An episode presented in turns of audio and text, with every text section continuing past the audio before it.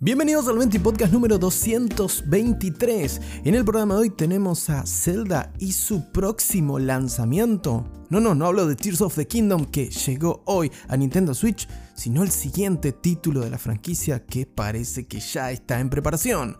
También tenemos nueva sección con demoras y de sandías, porque el humor imbécil es uno de los que más me gustan y nos ponemos a tiro para el próximo Spider-Man 2 de Insomnia Games. Acompáñame un ratito en tu ración diaria de noticias sobre el mundo de los videojuegos en la medida justa. Esto es Venti Podcast.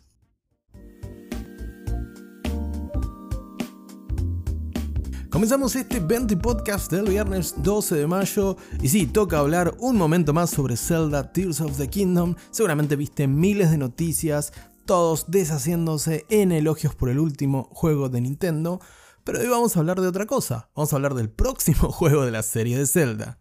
Es que sí, Tears of the Kingdom lleva pocas horas en el mercado y ya nos toca hablar sobre el próximo lanzamiento de la saga. Es que tenemos una repentina ansiedad en 20 Podcast. No, sino que surge de los comentarios de un colaborador del New York Times que estuvo presente en la ronda de entrevistas que dieron el director de Tears of the Kingdom, el señor Hidemaru Fujibayashi, y el productor y mítico productor de la saga, me pongo de pie aunque no lo puedas ver en este momento, el señor Eiji Aonuma. Y es que tal como menciona en su Twitter oficial el reportero del New York Times, el señor Zachary Small, Fujibayashi ya tiene planes para la próxima entrega de Zelda.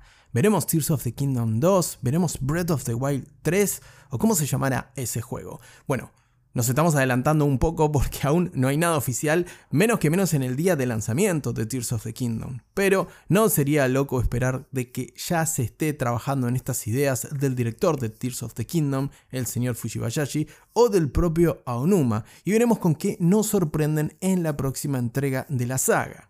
Si bien estamos lejos de ver una continuación o quizás la culminación de una trilogía, de lo que comenzó con Breath of the Wild en Nintendo Switch, de lo que sí estamos seguros es que vamos a tener que esperar un tiempo. De mantener sus tiempos de desarrollo, sería ya por 2028-2029 y parece lejano hablar de esa fecha aún. Lo que sí prácticamente podemos arriesgar sin miedo a equivocarme en absoluto es que este juego va a llegar a una próxima consola de Nintendo, la rumoreada Nintendo Switch 2 o Nintendo Switch Pro. Quizás para esa época ya tengamos la Switch 3, ya lo sabremos. No me quiero adelantar mucho más con esto, porque no hay una pronunciación oficial de Nintendo al respecto de cómo va a continuar la saga. Eso sí, dentro de toda esta ronda de entrevistas que dieron con motivo de la campaña de marketing del lanzamiento de Tears of the Kingdom, hay algunas declaraciones en especial del productor Eiji Aonuma que pueden ser de mucha relevancia para lo que vendrá en The Legend of Zelda en próximas entregas. Como por ejemplo el hecho de si Ganondorf, el emblemático antagonista de The Legend of Zelda, evolucionará de alguna manera más, tomará alguna otra encarnación, como ya lo vimos en Breath of the Wild, y si será posible que juguemos con Ganondorf en algún momento. Al respecto, Aonuma respondió que es muy posible que a partir de aquí veamos cambios y un mayor desarrollo en los personajes, entre ellos el antagonista titular Ganondorf, que además Aonuma destaca como un ingrediente fundamental al momento de plantear el gameplay de cada una de las entregas de The Legend of Zelda. Y hablando de gameplay, Aonuma también se plantea sobre la posibilidad de que Zelda también sea un personaje jugable. Sí, hace mucho tiempo que los fans eh, quieren que la princesa ocupe un rol más preponderante en la historia y no esté secundando siempre a Link, por lo que Aonuma mencionó que si aplica para el próximo gameplay, o mejor dicho, si aplica para las ideas de gameplay que estarán presentes en los próximos títulos de la saga, es algo que se plantean de seguro. Así que tal vez veamos un The Legend of Zelda protagonizado por Zelda en sí, porque acordate, Zelda es el nombre de la princesa. El personaje que llevaste durante las últimas 120.000 horas se llama Link. Por favor. Con eso claro, ahora sí, tocará esperar novedades sobre el próximo paso que dará esta mítica saga que viene entregando, por lo menos en los últimos lanzamientos, juegos realmente históricos.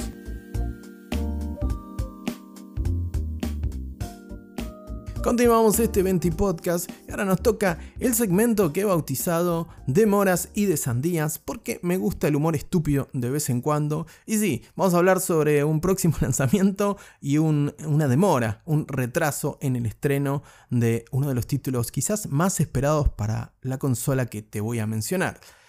Arrancamos con las demoras, lamentablemente cartelito amarillo para Howard Legacy, uno de los títulos más importantes del año comercialmente hablando, que se estrenase allá por febrero en consolas de actual generación y que llegó hace poquitos días nomás a PlayStation 4 y Xbox One y se esperaba que llegue el próximo 25 de julio a Nintendo Switch.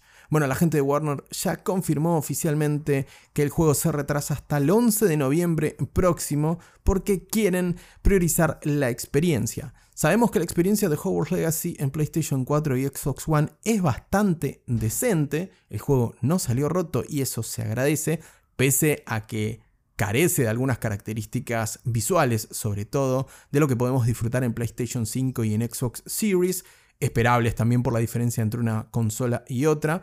Bueno, también sabemos que Nintendo Switch no se caracteriza por su potencia y por lo demandante de este juego, la verdad que creo que lo mejor es que se tomen un tiempito más y puedan entregar una un lanzamiento a la altura, ¿no es cierto?, de lo que es este Hogwarts Legacy, que parece que a los fans de la franquicia les gustó mucho y recogió muy buenas críticas, así como un gran número de ventas, siendo el juego más vendedor del primer trimestre de este año. Eso sí, justo 11 de noviembre eligieron una fecha un poco maldita, ya que era la fecha de lanzamiento de Starfield para el año pasado.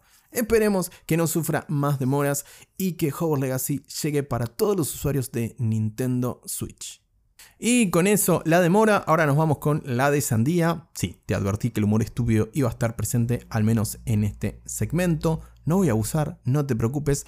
Vamos con la confirmación del lanzamiento próximo que tenemos con Secrets of Gloomrod, sí, la gran expansión de Beat Rising, el juego de mundo abierto y acción vampírica que llegará el próximo 17 de mayo y en el cual vamos a poder disfrutar de nuevos castillos, una nueva zona muy amplia, por cierto, como ya anticipó la gente de Stonelock Studios, junto con también mejoras en el combate del juego, más loot y más enemigos y jefes desafiantes para que sigas disfrutando del mundo de Beat Rising.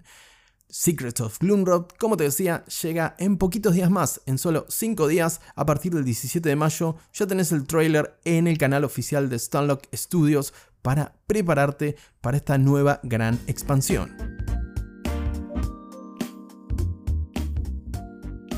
Y por último, y antes de cerrar este evento y podcast, eh, una noticia muy cortita sobre Spider-Man 2. No, no es la fecha de lanzamiento, bajemos un poquito el hype aunque sabemos que Insomnia Games jura y perjura que el juego se va a estrenar en algún momento de lo que resta de 2023, exclusivamente en PlayStation 5 en principio, eventualmente supongo que llegará a PC, tal como prometió la gente de PlayStation hace tiempo atrás. Lo que sí podemos disfrutar es del cómic con acceso completamente gratuito, hecho especialmente para este Spider-Man 2 de Insomnia Games que se puede leer desde la página de marvel.com. Sí, el número uno del cómic titulado Marvel Spider-Man 2 ya está disponible a través de marvel.com para que puedas meterte en lo que funciona como una especie de precuela para ponernos a tono en la historia y qué fue de la vida de Peter, Miles Morales y MJ entre Spider-Man 1 de PlayStation 4, Spider-Man Miles Morales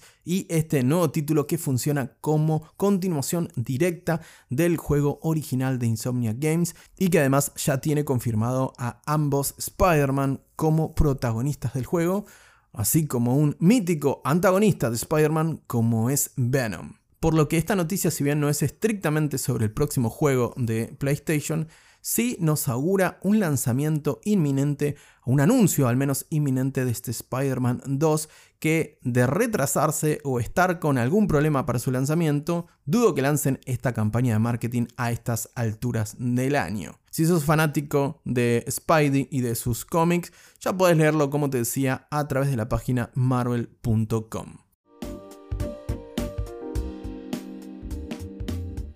Cerramos una nueva semana en 20 Podcast. Te agradezco como siempre por la compañía. Si te gustó este contenido, no te olvides de compartir el episodio de hoy y no te olvides de dejarme tu follow si me estás escuchando en Spotify o en Apple Podcast o en Google Podcast. Por último, no te olvides que hasta el domingo a las 4 de la tarde los servidores de Diablo 4 abrirán sus puertas. Sí, sí, ya está disponible el server Slam para que probemos Diablo 4 una vez más en PC, en consolas de actual generación y de la anterior de forma completamente gratuita. Ahora sí, muchas gracias nuevamente por estar del otro lado, te mando un gran abrazo y que tengas un muy bonito fin de semana.